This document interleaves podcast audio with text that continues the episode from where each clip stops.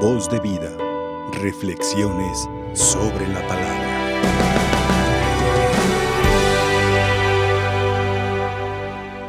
Mis queridos hermanos y hermanas, hoy existe una enfermedad que se llama activismo.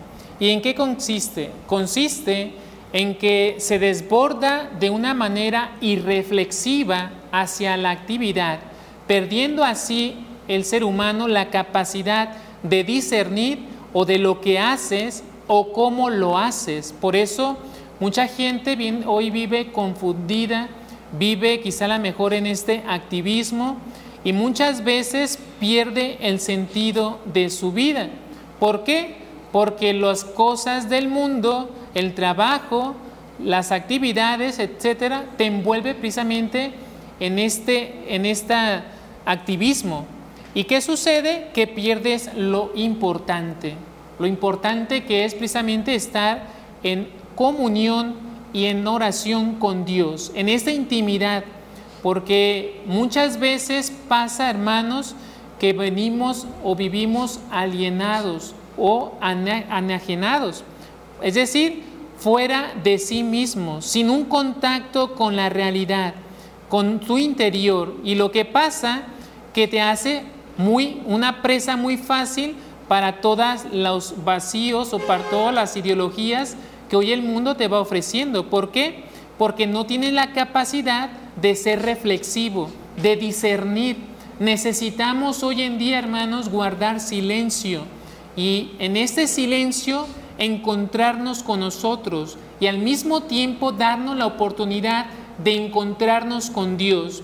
Por eso si tú guardas silencio y haces oración, cierras tu cuarto que es tu corazón y allí en el interior oras con Dios, encontrarás sentido a la vida, a lo que hagas y pondrás en manos de Dios tu vida, tus proyectos, tus necesidades y vivirás en paz, vivirás tranquilo porque encontrarás sentido a lo que haces. Pero si solamente te dedicas en vivir por vivir y solamente hacer por hacer, es decir, en un activismo, no vas a encontrarle sentido, ni vas a disfrutar lo que haces, porque estarás preocupado solamente por hacer el trabajo, por revisar los pendientes y quizá a lo mejor muchas veces estar inquieto también por los mensajes que te llegan en el WhatsApp o en las redes sociales.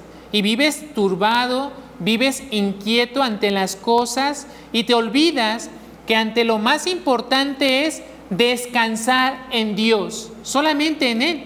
Por eso dice en, la otra, en otro pasaje la escritura, toma tu cruz de cada día y sígueme.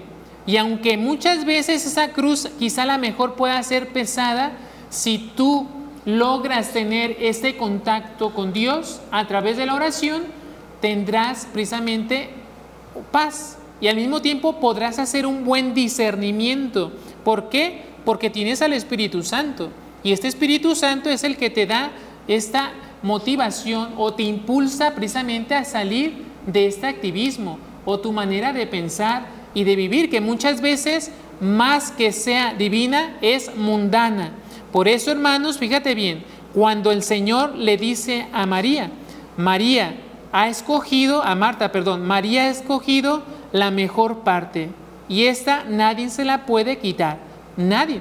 Yo te pregunto a ti, tú a través de tu trabajo, o las cosas que tú vas haciendo ordinariamente, puedes también de al mismo tiempo ofrecérselo a Dios o encontrarte a través de tu trabajo a Dios, en el hermano, en las cosas que tú haces, tú se la ofreces al Señor, porque eso también es hacer oración, hermano, con tu vida ordinaria, tu vida, lo que haces.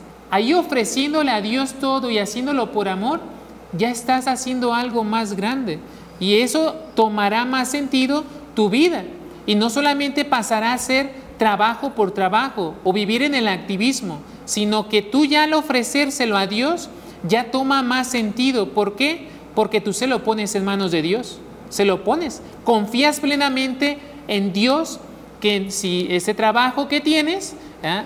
Llega quizá la mejor en su momento a despedirte o pasa algo, tú sabes antemano que tienes la mano poderosa de Dios. Dios te asiste allí.